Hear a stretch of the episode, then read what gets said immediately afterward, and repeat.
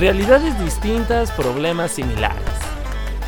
El punto aquí es ir intentando arreglar esas situaciones que te incomodan en el día a día. Ahora inicia, vamos a intentarlo. Oigan, a ver, habíamos hablado de, las cosas bonitas de las relaciones y del amor y, y de toda esta onda, pero también hay que hablar en el sentido de, a ver, estoy en una relación y empiezo a tener estos problemas de pareja, estas situaciones que quieran o no, pues sí van como afectando, dañando un poco la relación. Y en lugar de, ir como mejorando o algo así, por así decirlo, pues van empeorando. ¿Por qué? Porque no atendemos dichas situaciones. Entonces justo de esto vamos a hablar en el episodio del día de hoy, los problemas de pareja. Dime tú qué opinas en redes sociales y yo te doy la bienvenida a un episodio más de Vamos a Intentarlo. Soy Sebastián Sainz y te estaré acompañando a lo largo de los siguientes minutos. Y justo para hablar más sobre este tema y, sobre algunos puntos clave de los problemas de pareja, el día de hoy nos acompaña Emilia, Emilio, Emilio González. Emi, bienvenido, vamos a intentarlo. Hola Sebas, ¿cómo estás? Pues gracias por invitarme y, ya tenía muchas ganas de estar aquí en tu podcast. No, oye, gracias a ti. Digo, la primera pregunta que te voy a hacer es, ¿Tú qué opinas de los problemas de pareja? O sea, ¿son ocasionados solamente por una de las dos personas? Bueno, en este caso estamos hablando en pareja, bueno, en relaciones de dos personas. O sea, ¿es por uno o por una o es por ambos? Pues mira, eh, de los que vamos a hablar el día de hoy, yo creo que lo más probable es que se ha dado inicialmente por una sola persona, pero conforme vayan avanzando también está en otra persona el hecho de querer pararlos o continuarlos. Entonces, a final de cuentas, se hace como una algo mutuo, esa culpabilidad en cuestión de llevar esa relación hasta los límites, en cuestión de los problemas que se puedan tener. Oye, y es justo esto, ¿no? Que, que a veces estamos como en esta relación y nos da como que el miedo o no sé, como que son situaciones que no queremos como decir hasta aquí, ¿sabes? O sea, como ponerles un alto como para evitar más problemas, por así decirlo. Y es cuando se presentan estas situaciones, ¿no?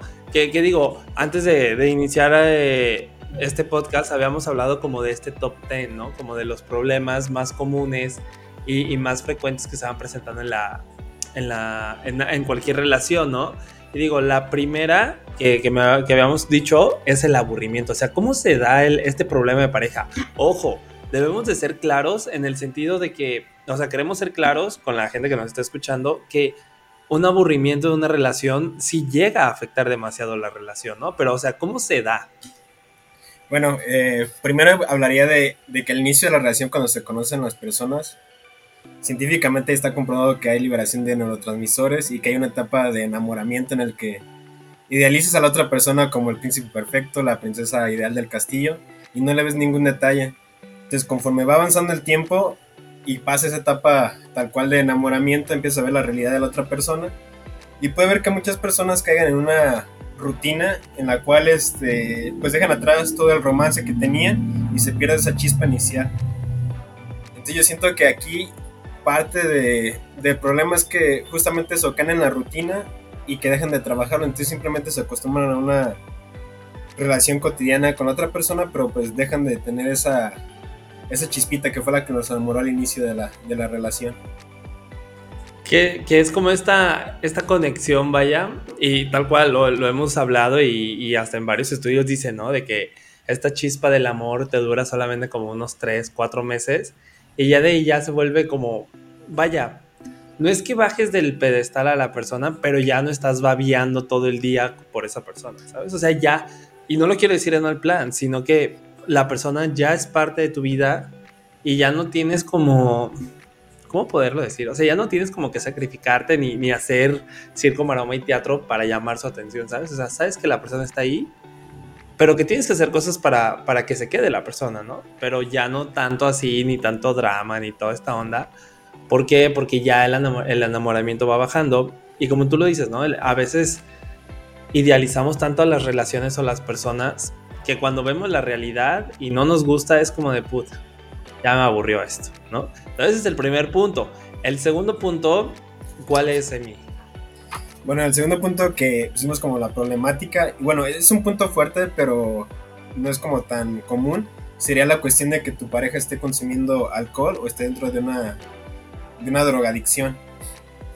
Entonces, como ya sabemos, en, muchas personas el hecho de tener alguna adicción al alcohol o algún tipo de droga, pues no solo desgasta a la persona que las consume, sino también a la pareja, porque te vuelves en una dependencia de querer tener como ese, ese complejo de superhéroe, de querer salvar a la otra persona, implicando pues desgastar tu misma, tu misma identidad, tu misma relación física y mental, simplemente por querer rescatar de lo que te enamoraste en algún momento.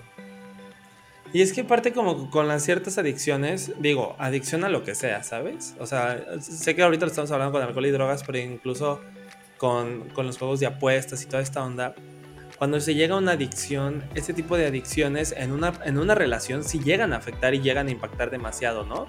A veces queremos como pasarlo desapercibido como de, o sea, por ejemplo, ahorita que estamos jóvenes, decimos de que, ay, bueno, le gusta la fiesta, este, le gusta tomar, está bien, ¿no? Pero ya cuando ves que es constante y las reacciones que tiene estando bajo las influencias de, este, de estas eh, sustancias, es ahí donde dices de que, güey, a ver, es una red flag que debemos de hablarlo, ¿no? Y luego el siguiente punto que me llama mucho la atención es el dinero, ¿no? O sea, en lo personal, digo, primero platícanos eh, tu punto de vista de, del dinero, o sea, ¿por qué es? Sí, bueno, yo creo que en una pareja es fundamental cómo se maneja la economía, ya sea individual y mutua en una pareja.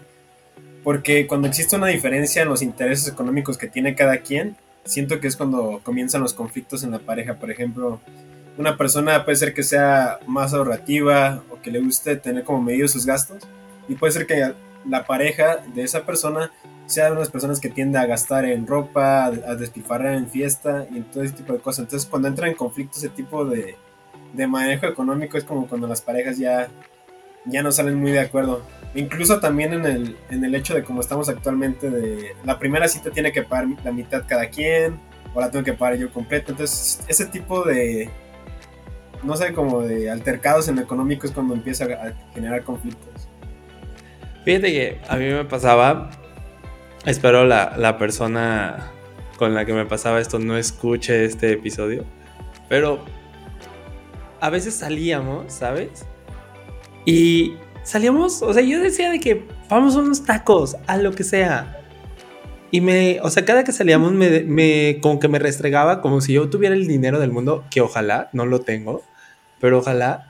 Y me decía de que no, es que tú eres rico, te, este, te gustan las cosas buenas, este, y la madre, y la madre, y la madre, y la madre. Yo decía de que, güey, ni al caso, o sea, yo con salir contigo y pasar el rato con eso me doy, ¿sabes? O sea, ir a donde sea y no, no me agüito, ¿sabes? O sea, y es ahí donde ves como, o sea, siento que de mi parte sí era como un problema el ver como que, que hay gente que se hace menos o incluso hay gente que se hace más, ¿sabes?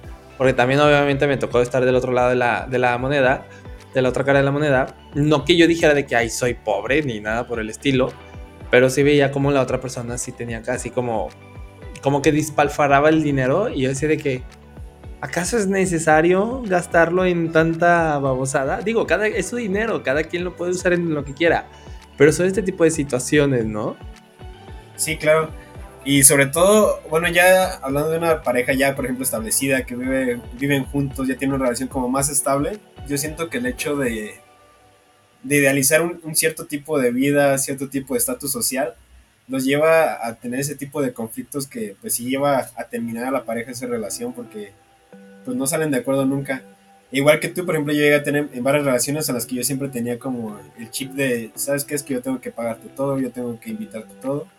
Hasta que de repente me pusieron un alto así de, oye, pues no, o sea, también tengo ganas de yo también cooperar, de pagar aunque sea la mitad. Y es como pues te cambia chip de que sí, cierto, o sea, también tienes que respetar pues la manera de, de la otra persona. Sí, o sea, y no tomarlo como mal. O sea, entendemos como el, tema del dinero en las relaciones. Siento que es como muy cliché, este, un tema que casi no se toca, pero traemos una cultura en donde el hombre tiene que pagar todo. Eh, en la mayoría de los casos, bueno, así es la cultura, pues. Pero luego llega esta onda en donde dicen las mujeres, ¿sabes qué? Pues yo no quiero seguir esa cultura. Y también hombres que dicen, yo no quiero seguir esa cultura. Y se rompe, ¿no? Y entonces tienes como este dilema con las generaciones más arriba que nosotros, pero luego están las nuevas generaciones que dicen ya no más. Entonces como esta onda que, que digo, no nos dé el tiempo como para explayarnos tanto en este tema del dinero, pero que al final del día llega siendo, termina siendo un problema, ¿no? Y digo, el siguiente punto es el aislamiento social. Aquí me gustaría hacer hincapié porque se relaciona con el punto que sigue, porque siento que, bueno, yo lo estoy viendo de esta manera, Amy, ahorita me vas a, me vas a corregir si lo estoy viendo mal, pero en la onda de, a veces estamos en una relación y tal cual dicen, ¿no? Tus amigos te dicen, güey, todavía existimos tus amigos.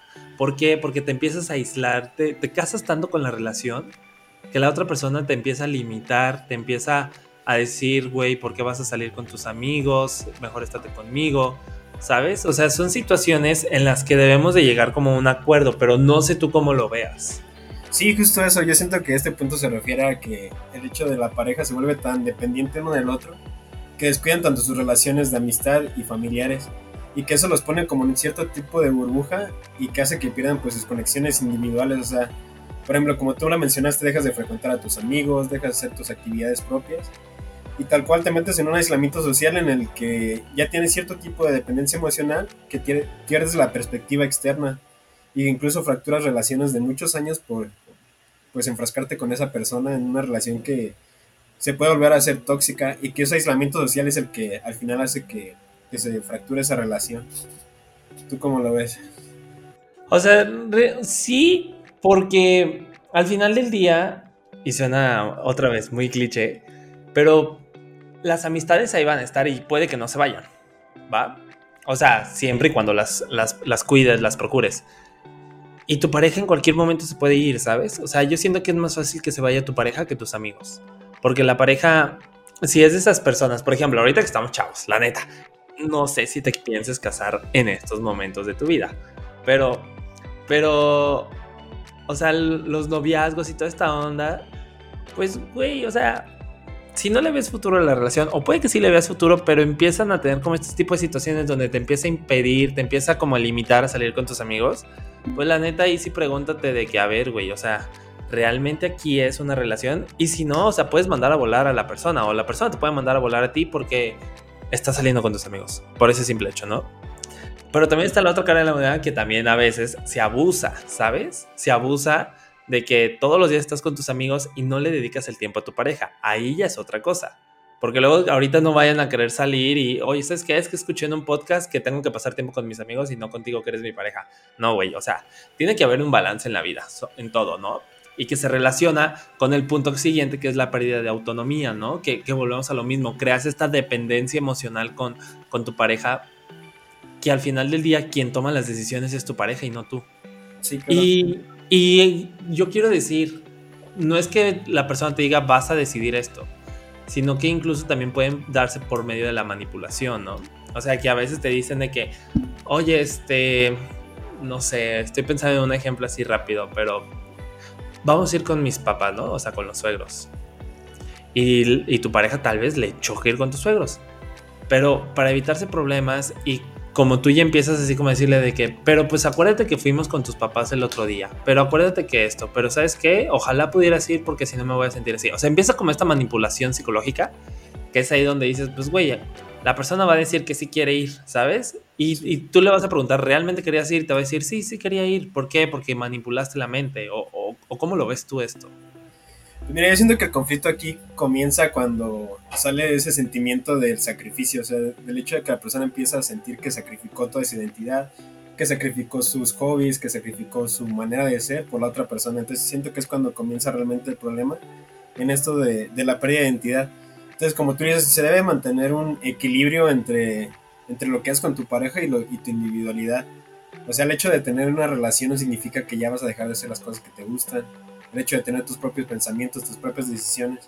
Porque como lo menciono, o sea, el hecho de a veces por no tener conflictos, por no lastimar a la otra persona o hacerla sentir mal, terminas accediendo a cosas que a lo mejor ni te gustan y que está bien de vez en cuando que cedas, pero no siempre. O sea, también tienes que pues, recordar que también estás para hacerte feliz a ti mismo. Exacto, y o sea que, que, que las parejas, o sea, unas relaciones no son para vaya, para hacer lo que la otra persona quiere, ¿sabes? O, para que esa persona haga lo que tú quieres, sino es para complementarse, ¿sabes? De que, ah, pues, ¿sabes qué? Me gusta esto, quiero compartirlo contigo. Le das una oportunidad. Si no te gustó, pues está bien, lo expresas y dices, ¿sabes qué? No me gustó, o sea, pero se agradece que lo hayas querido compartir conmigo, ¿no? Es como, como dijiste, encontrar como este equilibrio, este balance y evitar estos problemas, ¿no? Y, la siguiente justamente va con esto tipo, eh, yo lo relaciono con los gustos y, y, con formas de ser que son las diferencias fundamentales, ¿no? Que son las diferencias en las que realmente siento que marcan una relación y marcan las personalidades y la forma de relacionarse en, dentro de la relación, ¿no? Sí, y yo siento que puede ser uno de los puntos más tristes en este sentido, porque puede ser que todo vaya súper bien en la relación, pero si existe una diferencia fundamental en cuanto a tu ideología, quizá tu manera de ver la vida, tus metas, tu visión incluso del mundo, es cuando realmente se fractura. Puede ser que durante un tiempo estés con un cierto tipo de tensión, pero va a llegar un momento en que se va a romper esa relación porque pues no son compatibles en, un pilar fundamental de tu, de tu perspectiva, de tu, de tu persona.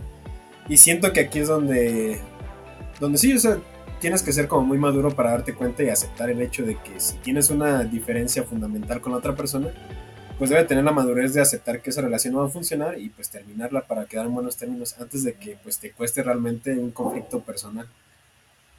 Y que aparte, o sea, cuando ves esta, empiezas a ver estas diferencias, luego te empiezas a dar cuenta que sí, o sea, empieza a ver como estos topecitos en la relación y que al final del día yo soy creyente como de que difícilmente vas a poder cambiar a la otra persona o, arreglar estas diferencias, ¿no? O sea, obviamente todo se puede hablar, todo se puede arreglar si se habla, pero hay cosas que no. Entonces, aquí sí es como que te proyectes y te pongas a pensar, a ver, güey, o sea, está pasando esto o, existen estas diferencias o, por ejemplo, como tú lo decías, ¿no? O sea, mi, mi visión, mi visión, o sea, mis proyectos a futuro.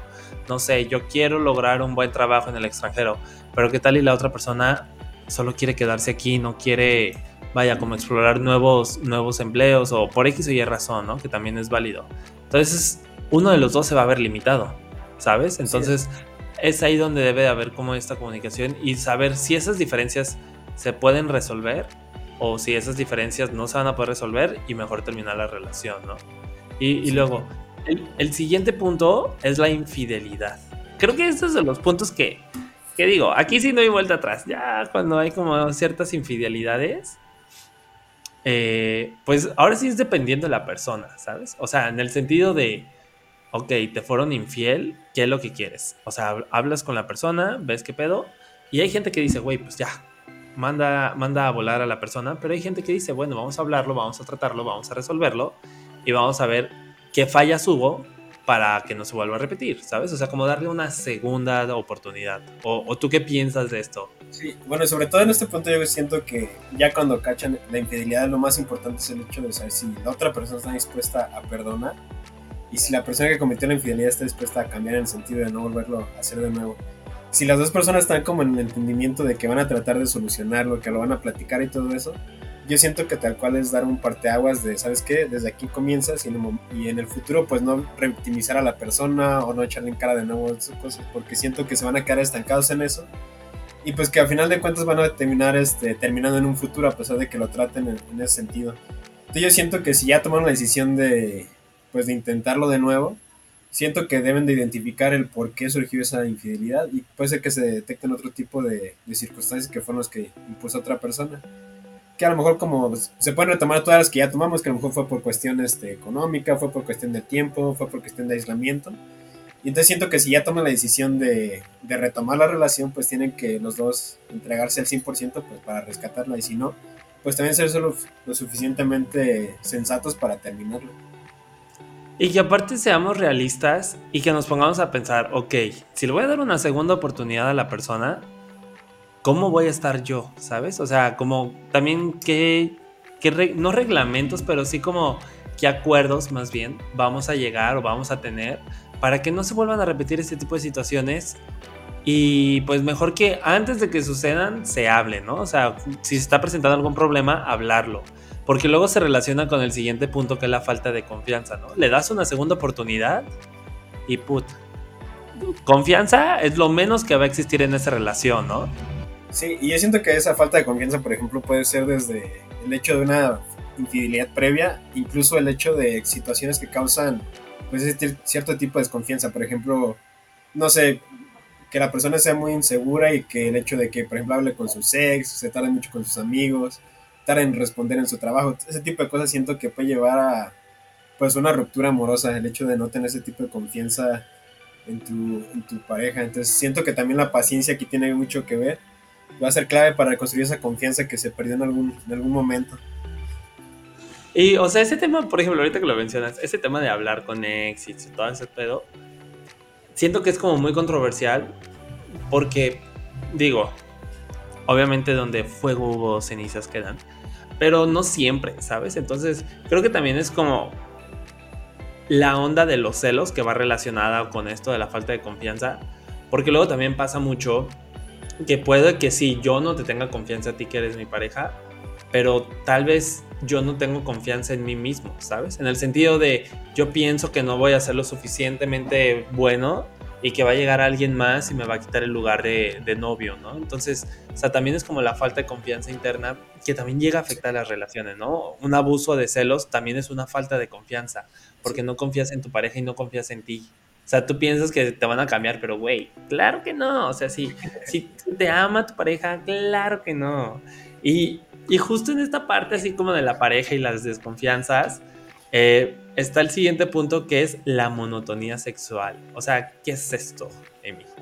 Sí, yo siento que aquí es cuando la pareja, ya hablando en lo íntimo, en lo sexual, caen en una rutina de siempre, no sé, me imagino el mismo tipo de relación, las mismas posiciones, este, todo ese cierto, tipo de cosas que siento que con el tiempo pues van a cansar a las dos personas, de hecho de sentirse aburrido y que realmente no exploran pues al 100 su, su sexualidad. Entonces siento que aquí para rescatar como esa chispa que tienes con tu pareja, incluso puede ser la manera de platicar realmente de tus intereses, qué puede ser lo que te, lo que te traiga, tus deseos sexuales, todo eso, y ver en qué se puede congeniar para llegar a una, algo mutuo. Y, que aparte al final del día es esta confianza que tenemos que, tener, o sea, esta parte de, la falta de confianza es como trabajarla y tenerla para, pues para que sí se tenga este diálogo de, a ver, yo quiero intentar esto, yo no quiero intentar esto, yo no quiero repetir esto, hay que repetir esto, ¿sabes? O sea, porque al final del día todo se relaciona con el punto número uno, que es la comunicación. Si no hay comunicación, va a haber infidelidades, va a haber eh, estas diferencias de dinero, va a haber el aislamiento social, las diferencias, o sea, va a haber todo esto y creo que es importante que haya esta comunicación en la pareja, ¿no? Sí, y yo siento que lo más importante para, para una relación justamente es esto de tener una comunicación efectiva. Entonces ya que te hice como un pequeño listadito de qué es lo que realmente debería tener ese tipo de comunicación con tu pareja. Que uno enlisté que sería escuchar activamente a tu pareja, o sea, en el hecho de realmente sí tener la disposición de, pues escucharlo. La otra sería el ser claro con lo que quieres expresar realmente, no expresarte medias tintas como decir las escondidas, o sea, tal cual expresate lo que quieres decir para evitar justamente malentendidos. La otra sería el mostrar empatía con lo que con lo que te dice tu pareja. La otra es llegar a una resolución justa conforme expresan las dos personas. Y lo último que puse como lo más importante es que a veces para ganar hay que ceder. Entonces también en ese sentido es que pues no siempre vas a coincidir con tu pareja, pero pues puedes ceder, en algunas cosas para tener algo pues en común los dos. Claro, y es el, el, ceder no siempre, sino como en algunas ocasiones, y que también la otra persona ceda, ¿sabes? O sea, volvemos a lo mismo, es encontrar este balance en ambas, en ambas partes de la relación. Oye, Emi, así como platicándonos un poquito más, ¿cuál ha sido como alguna experiencia tuya en, los puntos que mencionamos? que, que, tú hayas notado como en alguna de tus relaciones, si quieres, pasadas, este, y, y cómo lo solucionaste, ¿sabes? O sea, o, o si realmente dijiste, güey, ¿sabes que hay que terminar la relación? yo siento que uno de los que a mí me pasó realmente fue la, una diferencia fundamental en la cuestión de pues, la perspectiva que tenemos de, pues, de la vida, de cómo íbamos a, por ejemplo, a vivir un futuro, de cómo llevamos la situación. Entonces me pasaba mucho que teníamos muchas discusiones por ese sentido, de que, oye, es que sabes qué, yo quiero esto, pero nunca llegamos como, un, como a un consenso. Entonces, ¿sabes? tomar la terminación, ¿sabes qué? Somos muy diferentes y pues realmente ni yo te quiero cambiar ni tú tienes por qué cambiarme a mí. O sea, simplemente pues, y quedamos en, buenos términos y los dos tuvimos como la, la apertura de ser claros en eso y, y aceptar que nunca íbamos a coincidir en nuestra manera de ver la vida. Y que a veces duele, o sea, la verdad al inicio duele un poquito, pero ya después tienes como esta satisfacción interna de, pues, güey, fue lo mejor que pude haber hecho para mí, tanto para ustedes, o bueno, para la otra persona. Entonces creo que, pues, no hay mayor, no hay, mejor acto de amor que pues el decir gracias, ¿sabes? Y, y que pues si no compaginan y existen estas diferencias, estos problemas de pareja, pues mejor terminar la relación antes de que sea muy tarde. Entonces, pues ya para terminar, Emi, ¿qué podemos ir intentando para evitar estos problemas de pareja? O no para evitar, porque creo que los problemas siempre se van a presentar o se van a presentar en ese tipo de situaciones, pero sí como para que estos problemas no orillen a que sea una catástrofe una relación. Pues yo siento que la primera sería justamente como lo hablamos, el hecho de la comunicación, tener una comunicación directa y buena con tu pareja. Y la otra sería el hecho de tú mismo tener como una visión amplia y identificar cuando pues veas una, de estos tipos de conductas que ya te prende un poquito de alarma. Y poner un poquito más de ojito en el sentido de que ya no te sorprende ya cuando tienes el huracán encima, sino que tú en cuanto veas esas alarmitas, pues vaya tomando acción, lo comuniques y si ves que no hay una disposición para cambiar ese conflicto, pues tú tomas la determinación de, de acabarlo. Es como lo que yo vería como lo ideal. Pues ahí está, pues digo, realmente creo que son pasos no complicados y que podemos aplicar en nuestras relaciones, ¿no? Y también obviamente en nuestras relaciones de amistades y familiares, pero más que nada en las de pareja. Y, y que si queremos tener esta relación de pareja con X o Y persona, pues procuremos a la persona y veamos qué podemos hacer para solucionar estas situaciones que se pueden ir presentando en el día a día. Entonces, pues muchísimas gracias, Emi, por haber estado aquí. Vamos a intentarlo. No sin antes, ¿cuáles son tus redes sociales donde te podemos encontrar por si quieren ahí platicar más? Ah, bueno, pues en Instagram estoy como emiliagonzalez.regel y ahí me pueden encontrar. Pues ahí está. Muchísimas gracias, Emiliano. Hasta luego, que estés bien, Sebas. Oigan, y como ya lo mencionamos, creo que sí es importante empezar a trabajar en este tema de problemas de pareja y empezar a cuestionarnos, a ver, creo que aquí lo principal y lo primordial es la comunicación de pareja, entre, entre la pareja, que se arregle todo. Entonces, si te parece, pues vamos intentando tener esa confianza y comunicación. Yo creo que es lo principal. Lo principal es ir intentando eliminar estos problemas de pareja. Y yo te dejo una pregunta para el siguiente episodio que es, a ver, ya sé que son temas un poco polémicos, pero ¿acaso sabes realmente qué es la identidad de género?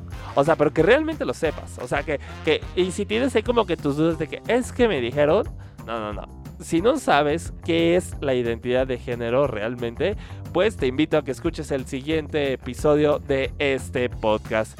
Yo te invito a que también escuches cual sea de los demás episodios de Vamos a Intentarlo. Y yo me despido, yo soy Sebastián Sainz y te espero en el siguiente episodio de Vamos a Intentarlo.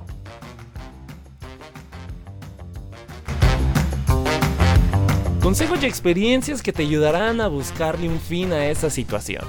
Compártenos tus opiniones y experiencias en Instagram como arroba vamos a intentarlo podcast. Esto fue Vamos a intentarlo.